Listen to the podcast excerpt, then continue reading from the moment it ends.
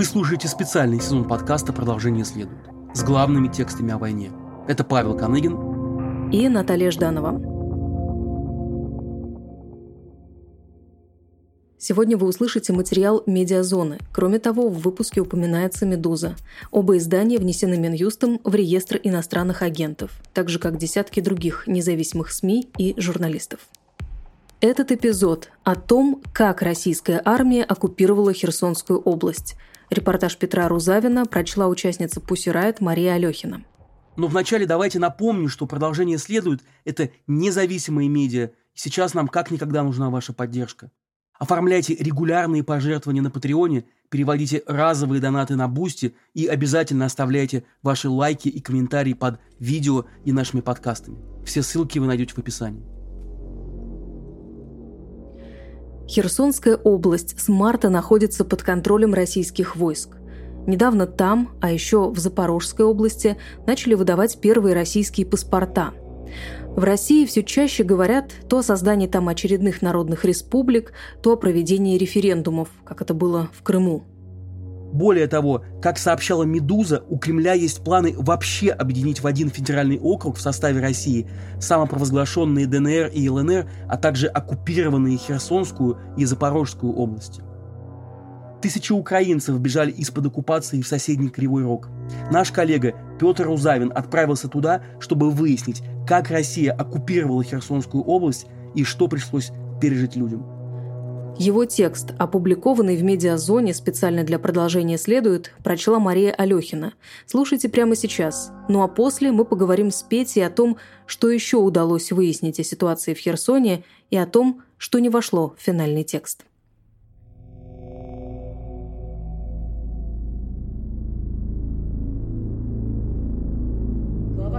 Глава первая. Высокополье.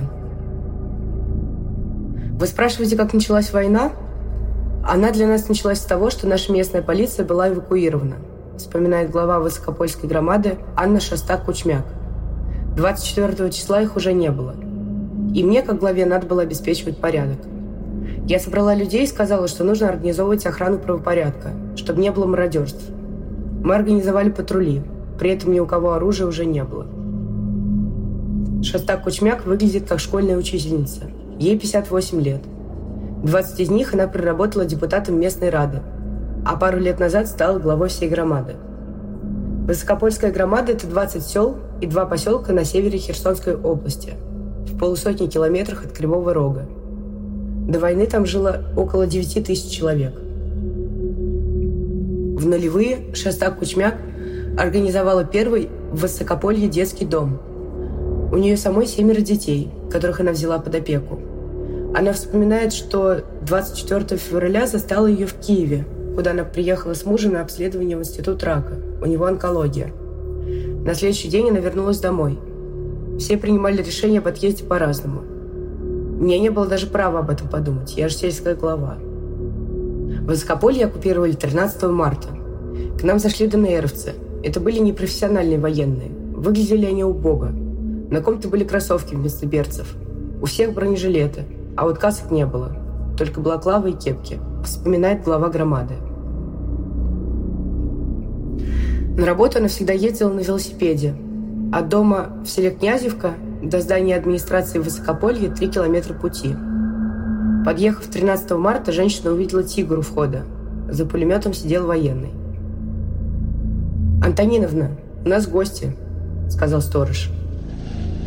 Они стали смотреть мои документы, кто я, что я вспоминает Шестак Кучмяк. Паспорт мой украинский. Один из них, Николай его звали, говорит, «О, а у меня точно такой же паспорт. Я точно такой же украинец. Мы все с Донбасса. И мы, мать, пришли мстить. Так ты глава, мать. Так ты, значит, поможешь нам искать ваших атошников. А у меня сын был в АТО. Два года как уволился из армии. Начал жить на гражданке, завел семью. А только началась война, он снова на фронт пошел. Тогда, рассказывает глава, она отговорилась как-то. Говорю, хлопцы, у нас нет атошников. Они все уехали кто куда. За границу, в другие регионы. И вообще, я глава недавно. Еще не знаю толком тут людей. Шаста Кучмяк добавляет, что среди тех, кто стоял в их селах, Были не только люди с Донбасса, но и россияне. Прежде всего те, кто был на военной технике. Это были уже не ДНРовцы, а из России. Среди военных главным, по ее словам, был мужчина с позывным «Броня». Он представился Анатолием, но Шостак Кучмяк не верит, что это настоящее имя. Говорил, что родился в Харькове, жил в Донецкой области. Говорил, что в 2015 году погибла его семья там. При каких обстоятельствах, не знаю.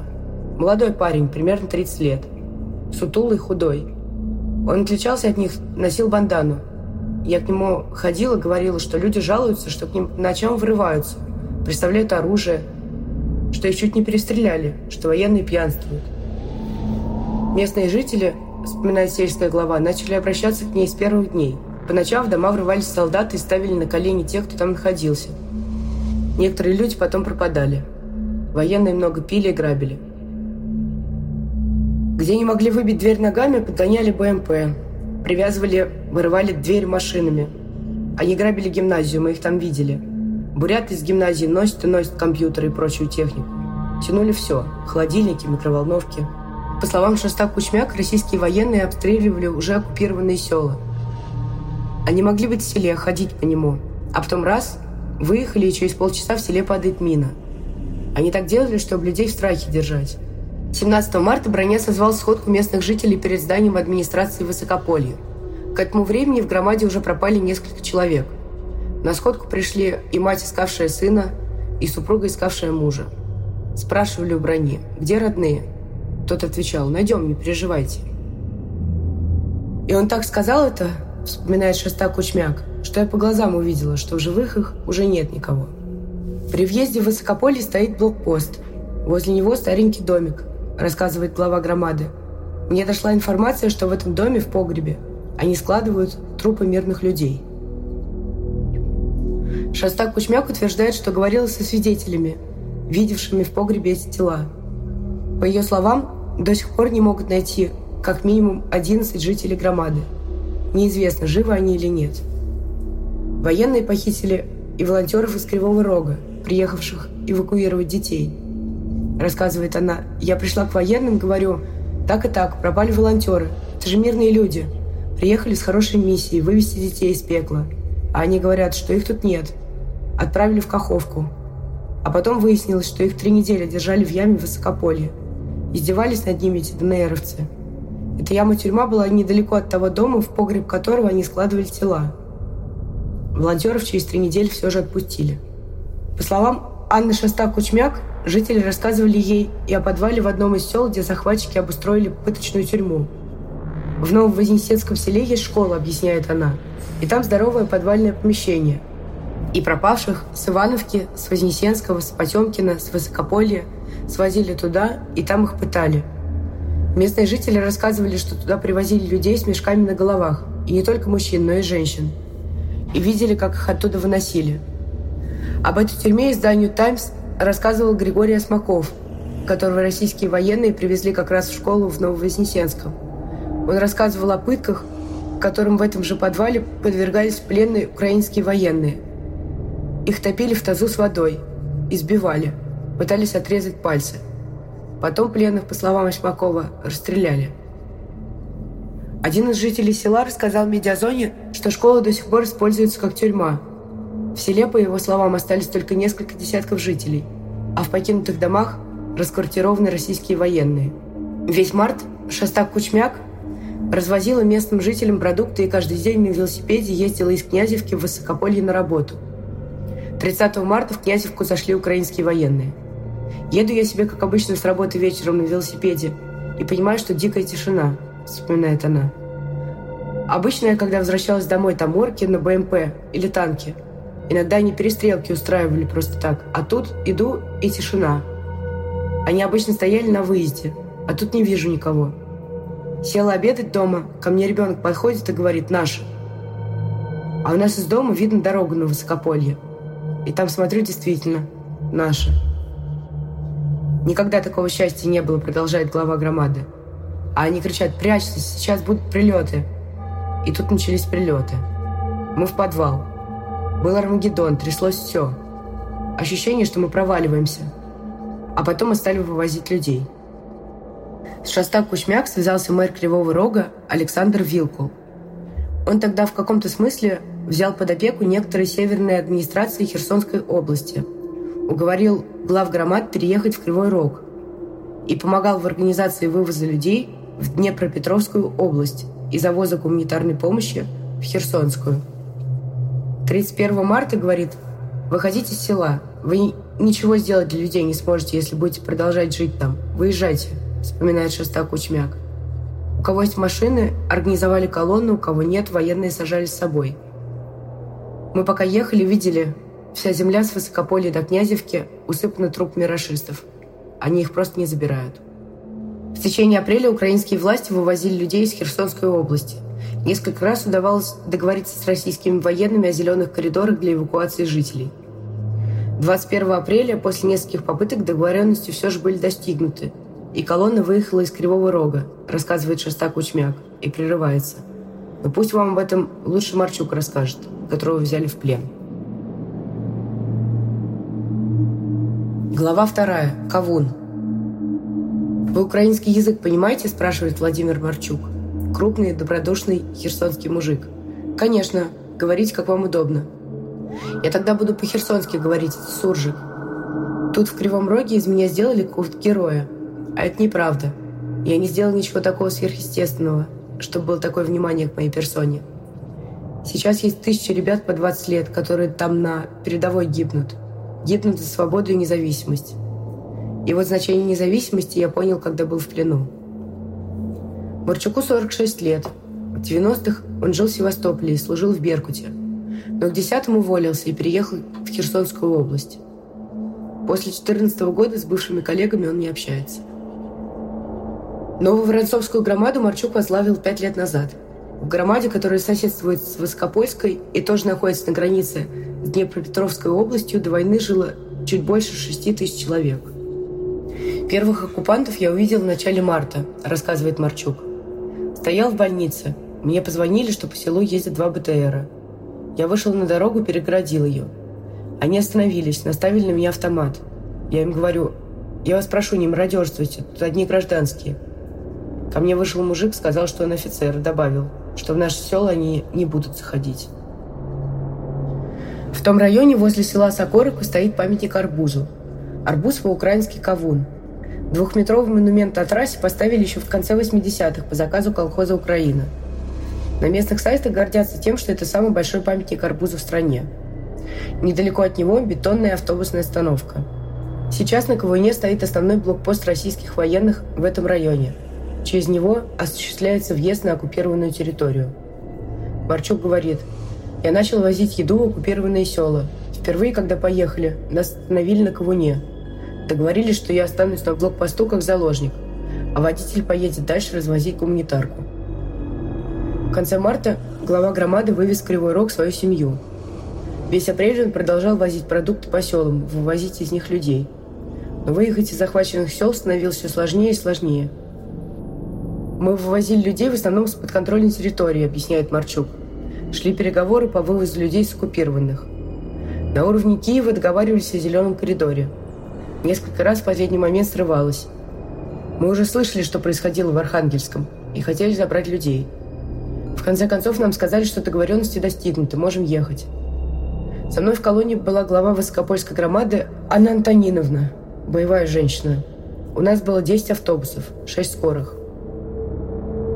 Маршрут, по его словам, был согласован с российскими военными, но колонну остановили в самом начале. В 100 метрах от Ковуна они поставили противотанковые ежи. Мы вышли, пошли на них. Нам сказали остановиться в 50 метрах. Мы говорим, что мы гуманитарная колонна. У нас были на машинах белые флаги. Говорим, что есть договоренность между Киевом и вашим руководством. Они отвечают, что ничего про это не знают, и что мы должны разворачиваться и уезжать. В тот день православные отмечали Пасху, Марчок вспоминает. Антониновна им кричит, «Хлопцы, мы же мирная колонна, Пасха же!»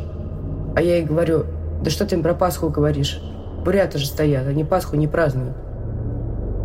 В тот момент, рассказывает Марчук, в районе Осокоровки начались обстрелы. Солдаты с блокпоста бегут ко мне с автоматами, кричат «Вы арестованы!» Надели на меня повязку, повели на остановку. Возле Ковуна Она стоит там такая, полуразрушенная. Он говорит, что слышал оттуда автоматные очереди. Это военные стреляли в воздух, чтобы колонна уезжала. Так начался мой плен, подытоживает Марчук. Часа полтора сидели на остановке. Потом меня повели в блиндаж в Высокоровке. Там кто-то, видимо, ДНРовец, мне сказал, «А, так это ты разведчик, сволочь? Так это из-за тебя пацаны погибли?» А я, когда проезжал Трудолюбовку, видел их позиции. Через пару дней Трудолюбовку освободили. Они подумали, видимо, что я о них рассказал за СУ. Сначала связали руки и тряпкой глаза. Автомат приставили. Этот ДНРовец говорит, я тебя сейчас пристрелю, буду пытать лично. И начал всякие глупости делать. А что он делал? Прерываю его рассказ. Ну что, я плакаться вам буду? Перестань.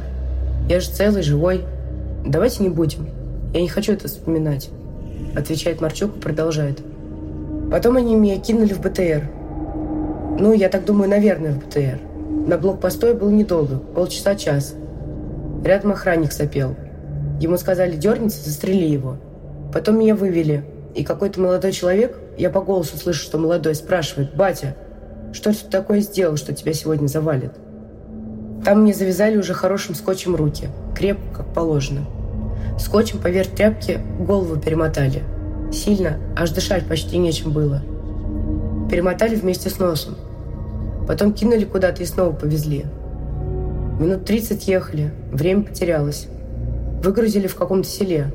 Это я понял, потому что собаки гавкали, куры кудахтали и в какой-то погреб завели. И посадили на какую-то железную емкость, бочку типа.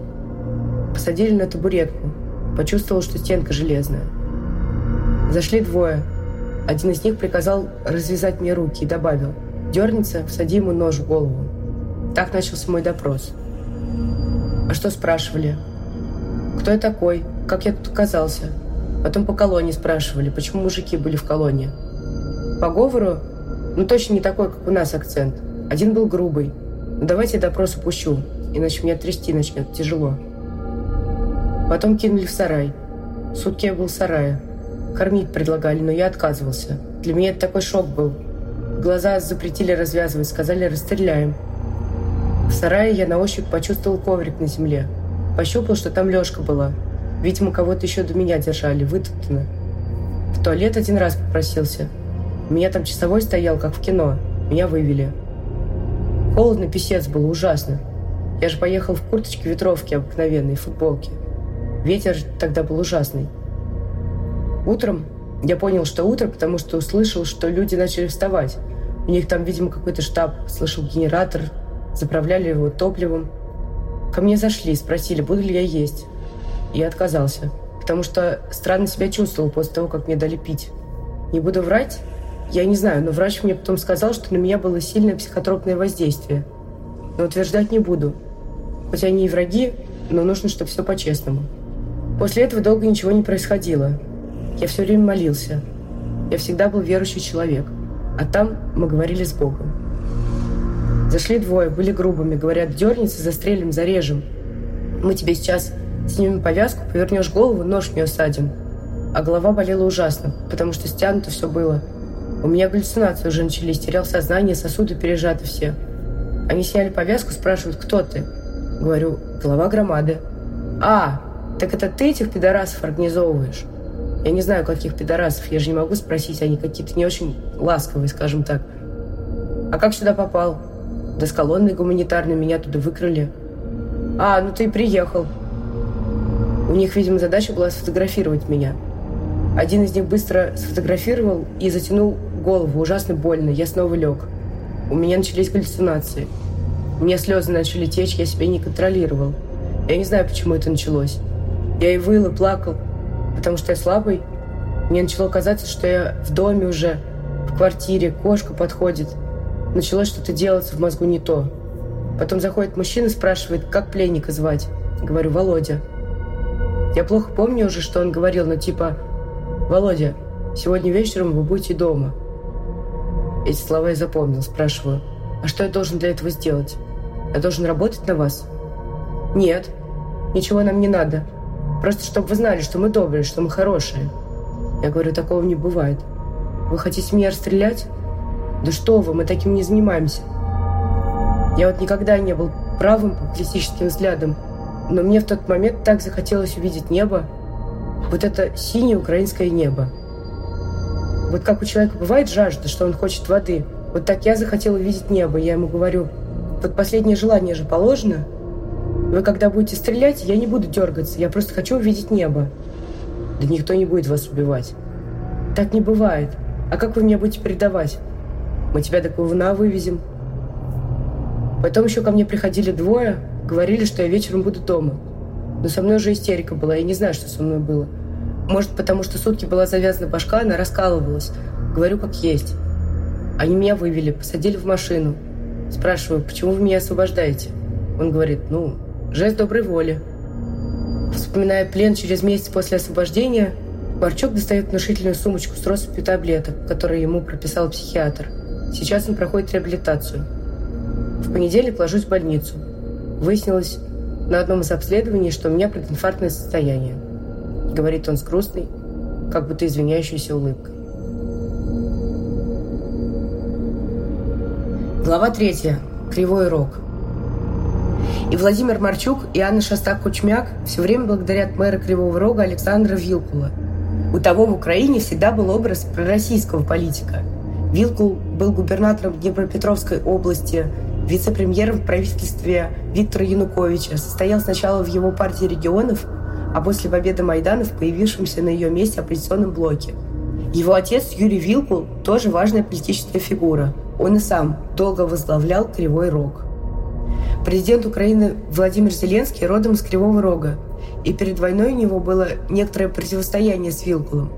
Но сразу после начала вторжения Зеленский назначил его главой военной администрации – Вилкул рассказывал, что в начале вторжения ему лично звонил бывший глава МВД Украины Виталий Захарченко, сбежавший в Россию в 2014 году, и предлагал сдать город, на что был послан очень длинным нецензурным выражением.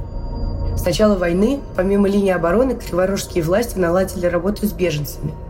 Заммэра Сергей Милютин говорил, что из чуть более чем 600-тысячного города подальше от фронта уехали почти 200 тысяч жителей – на их место приехали беженцы из захваченных войной регионов, около 60 тысяч человек. По словам Милютина, в марте в Кривой Рог приезжали преимущественно с Донбасса, а в апреле начался массовый поток из Херсонской области. Милютин так систематизировал различия между переселенцами с востока и с юга. Первое. Те, которые ехали с востока, в основном ехали полными семьями. Мама, папа, дети. С Херсонской области выезжают только женщины. Дети до 12 лет и старики. То есть русские не выпускают мужчин и парней вообще. Это первое отличие. Второе. Те, кто ехали с востока, они были с вещами. Они на машине или на поезде выезжали. Учитывая, что русские с первых дней практически никого не выпускали с юга, те реально были вынуждены добираться через леса, реки на велосипедах, стариков вывозили на тачках. У них зачастую ничего с собой нет, даже документов. Третье. Те, кто с Востока, они имеют профессии, которые востребованы в Кривом Роге, потому что работали на предприятиях, заводах. А те, кто с Херсонской области, они аграрии, сельские жители. Здесь им труднее найти себе применение. И четвертое. Самая большая проблема – это психологическая. Люди, которые жили в промышленных городах на Востоке, для них мобильность – это понятная история. То есть они могут выехать там раз в год, например, в отпуск, или на выходные за город и так далее – для людей из села выехать раз в три года в райцентр – это целое событие. Это капец, им очень тяжело. Главное место, где встречают беженцев в Кривом Роге – Народный дом. Большое серое здание ДК. Внутри столы, за которыми сидят те, кто распределяет беженцев дальше. В переоборудованные под шелтеры школы. Сюда же люди приходят в поисках работы. Здесь есть психологическая помощь и детская комната. В огромном зале ряды вешалок с пожертвованной одеждой. Между ними ходят люди, выбирая кофты и рубашки по размеру. Волонтер рассказывает, что в апреле к ним за помощью каждый день приходило больше тысячи человек. В мае же поток упал примерно в два раза. Одно из мест, куда распределяют переселенцев, лицей. На входе стоит Анна Латышина. Она смогла вывести из Херсонской области свою многочисленную семью – 12 человек. Родители, дети, внучка, невестка. Они выехали почти сразу после начала вторжения – «Я укладчик тротуарной плитки, я прораб на стройке», — говорит Анна. В Новой Каховке у нее была своя бригада. Город захватили в самом начале войны. В ее речи чувствуются командные нотки. В этом лицее Анна своего рода комендант. Я все время держалась, пока мой знакомый не снял на видео Каховку.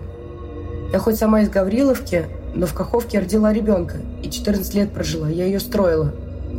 И когда ты видишь эти красные флаги на русском появляются надписи, это тяжело. Ты понимаешь, что ты вернешься в Каховку. Но все равно тяжело это видеть. Мы тут хоть и спим на кроватях, но это все равно общежитие. Ты тут существуешь, а не живешь. У тебя нет планов на будущее. Завтра как будто не наступит. Я с начала вторжения не проронила ни одной слезинки. А теперь вот три дня не выхожу из комнаты. Анна вспоминает, что через несколько часов после вторжения у них в Новой Каховке на здании ГЭС подняли российский флаг. Она сказала родственникам, что нужно уезжать. На сборы у них есть буквально несколько часов. Семья успела выехать до того, как в город зашли российские войска и перекрыли выезд. А сейчас вот вышло впервые за долгое время видео о жизни в Каховке. Солдаты ходят по городу русские, машины русские, все русское. Анна говорит, что не думать об этом помогает рутина переселенцев. Сейчас в одном лицее с ней живут 68 детей, бежавших в Кривой Рог вместе с родителями. У меня, когда спрашивают, сколько у меня детей, я говорю 68, объясняет Анна. 68 и все мои. Даже я не знаю, что я буду делать без них, когда придется возвращаться. Она не сомневается, что еще вернется домой, в Херсонскую область Украины. Продолжение следует.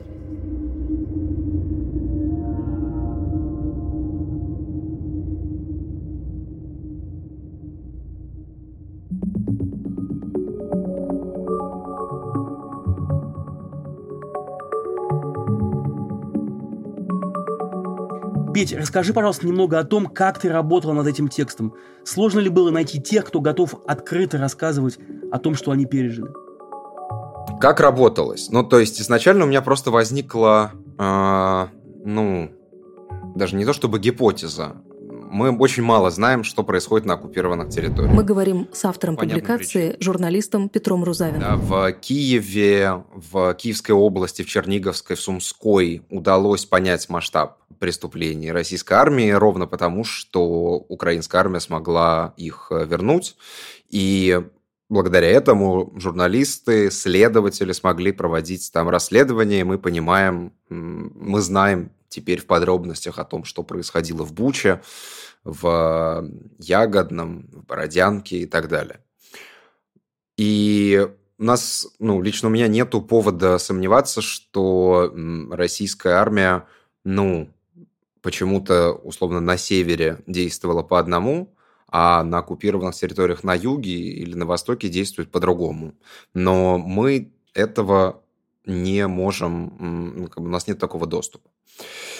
И более того, про Херсонскую область, да, Херсонская область это такая, ну, можно сказать, главное на данный момент завоевание российской армии, да, потому что единственный областной центр. И вот про сам Херсон, про город мы, ну, худо-бедно что-то слышим. А он как-то мелькает в новостях, но Херсонская область, она прежде всего аграрная. Это прежде всего фермеры, сельские жители. И вот про села в Херсонской области нам известно меньше, еще меньше, чем то, что как бы, нам известно про город Херсон. И моя идея была в том, чтобы именно взять на примере двух громад, это суммарное население там, в 14-15 тысяч человек до войны, и на примере этих двух громад попробовать э, представить, как происходит оккупация на всей территории Херсонской области – и да, нужно сделать небольшую как поправку, что это прифронтовые громады, и там война идет, и она жестче. Но даже с этой мыслью в голове кажется, что этот масштаб того, что там происходит, и что там, что случилось за эти три с половиной месяца, и что там, что происходит, что самое ужасное прямо сейчас. Это все продолжается в эту вот вероятно, когда мы говорим, потому что никуда тюрьмы не делись, люди продолжают пропадать, и мы, в общем, более-менее знаем, ну вот я могу говорить конкретно про эти громады, Воскопольскую и Нововоронцовскую, что там действует в конкретном селе тюрьма в школе, которую оборудовали в бывшей школе, и там и сейчас, судя по всему, находятся люди. Там пропавших, ну, как бы на эти 9 тысяч довоенных населения Высокопольской громады 11 пропавших без вести, и, судя по всему, часть из них лежит в подвале, куда складывали э, российские военные тела в поселке Высокополье. Что сейчас с этими телами неизвестно, но ну, продолжает быть под э, оккупацией. Но при этом на самом деле в этом тексте нету большой части того, что мне рассказывают. Что это за истории? Можешь какой-то пример привести? И почему они, интересно, не вошли в текст? При том, что у меня особо, лично у меня, субъективно, у Пети Рузавина, не вызывает вопросов, ну, то есть, э, э, как бы информацию, которую, например, та же самая э, Шастак Кучмяк рассказывала, но мы старались хотя бы найти второе, хотя бы косвенное подтверждение ее слов. Вот те эпизоды, которые, про которые мы рассказываем, они более-менее, ну, в них мы как бы уверены, и, и, и, и, и исходя из некоторых журналистских стандартов. Да, насколько это возможно, опять же, таки в условиях, когда ты не можешь поехать сам посмотреть своими глазами. А есть кейсы, которые звучат еще более ужасающе. Ну, то есть, э, которые я не включал в текст, поскольку получить подтверждение или поговорить с людьми, которые сейчас там находятся в оккупации, они отказываются. Им страшно, им э, они не знают, что будет дальше. И опять же таки, это, судя по всему, продолжается и сейчас. Я хочу заняться этим чуть более подробно, если это получится в этих условиях. И некоторые кейсы, которые я не включил, в том числе с изнасилованиями, э, о которых говорят. Ну, то есть, вот условно, в Высокопольской громаде есть э, село, которое у них ну, нарицательное насилие, как бы насилие ужасов и, и, и прочего со стороны э, российской армии. Как-то можно судить о настроениях э, людей, которые находятся в Херсонской области сейчас? Э, кто-то там вообще хочет сближения с Россией, поддерживает как-то действия Москвы? Есть такие там люди или нет? А, ну, сказать, что там совсем нету, условно, коллаборантов или пророссийских, будет неправда. Провести какой-либо замер социологически независимый невозможно. Но даже Шастак Кучмяк, мне удобнее всего рассматривать, ну, собственно, я и взял один конкретный пример. Это не очень научный подход в том смысле, что взять 9 тысяч человек, да, условно, и потом э, как бы спроецировать это на миллион населения – но вот есть конкретные цифры от нее по местному населению. Из 9 тысяч человек в ее громаде вот э, оставалось э, от 1000 до 1200 человек. И как она сама говорила, я, кажется, это не включал в текст, но как она сама говорила, что половина из этих людей, она это формулировала, остались там по своей воле осознанно и как бы вот э, можно ли считать, что они все абсолютно приветствуют и прочее, э, я не уверен. Кажется, ну, что какого-то активного, значимого количества людей пророссийского, да, как э, некоторого драйвера тех событий, которые там происходят или будут происходить, или могут произойти на территории Херсонской области, нет. Ну, то есть мы это видим и по как-то интенсивности раздачи паспортов, с одной стороны, да, которую там как-то начинают запускать российские власти и так далее. Ну, и, и как бы тут, наверное, не нужно путать людей, которые условно принимают гуманитарную помощь от российской армии, и э, людей, которые активно поддерживают там, российскую э, армию или власть. Хочется просто понять, что, что будет э, в случае, если Россия предпримет э, попытку аннексии по крымскому сценарию, там, как это может быть воспринято населением? Осталась ли там какая-то воля к сопротивлению, не знаю, есть ли там силы, которые могут сопротивляться? Ну, э, вот опять же, это уже мы говорим про некоторое партизанское движение, про которое пока сделать выводы, ну, э, э, сложно на данный момент. Там, с одной стороны, как бы аннексия, кажется, и, и, и все э, вот эти вот формальные инструменты, которые, очевидно, есть в, в планах у э, Кремля, в виде голосования и всего остального, невозможно, пока идет горячий фаз войны. А более того, в Херсонской области как бы идет контрнаступление украинской армии. Оно не то чтобы семимильными шагами идет, но оно идет в одну сторону. Пока что война в такой фазе, в которой невозможно себе представить э, вот, э, вот эти вот процессы, связанные с аннексией. Про Херсонскую область еще сложнее, потому что, опять же таки, большинство жителей Херсонской области это реально жители сельские. И вот в тексте власти Кривого Рога рассказывают, что это очень видно беженцев, например, с Востока, да, с Донбасса, и с Юга, из Херсонской области, потому что у них абсолютно другой жизненный уклад. Они привыкли жить в своей, как бы в, сво- в своем селе, и максимум выехать куда-нибудь в райцентр. Они не представляют жизнь без своих без своего огорода и так далее. И это очень сильно ломает их, ну, как бы взгляд на мир привычный.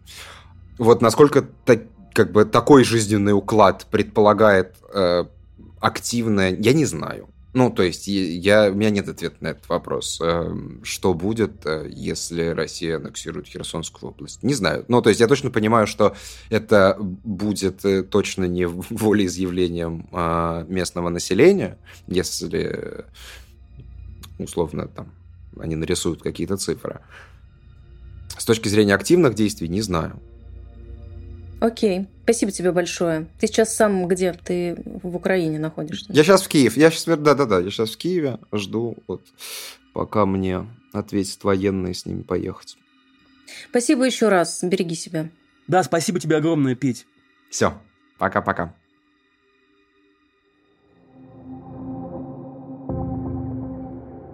Специальный сезон подкаста «Продолжение следует» с главными текстами о войне основан на публикациях независимых СМИ. Поддержите наш проект на сервисах Patreon и Boosty. Все ссылки мы оставили в описании выпуска. А еще подписывайтесь на наш YouTube-канал, оставляйте комментарии и, пожалуйста, рассказывайте о нашем медиа вашим друзьям. Давайте вместе распространять правду. Спасибо за участие в выпуске Марии Алехиной и Петру Рузавину. Звукорежиссер выпуска Федор Балашов, композитор Александр Глушков, авторы и ведущие проекта Павел Каныгин и Наталья Жданова.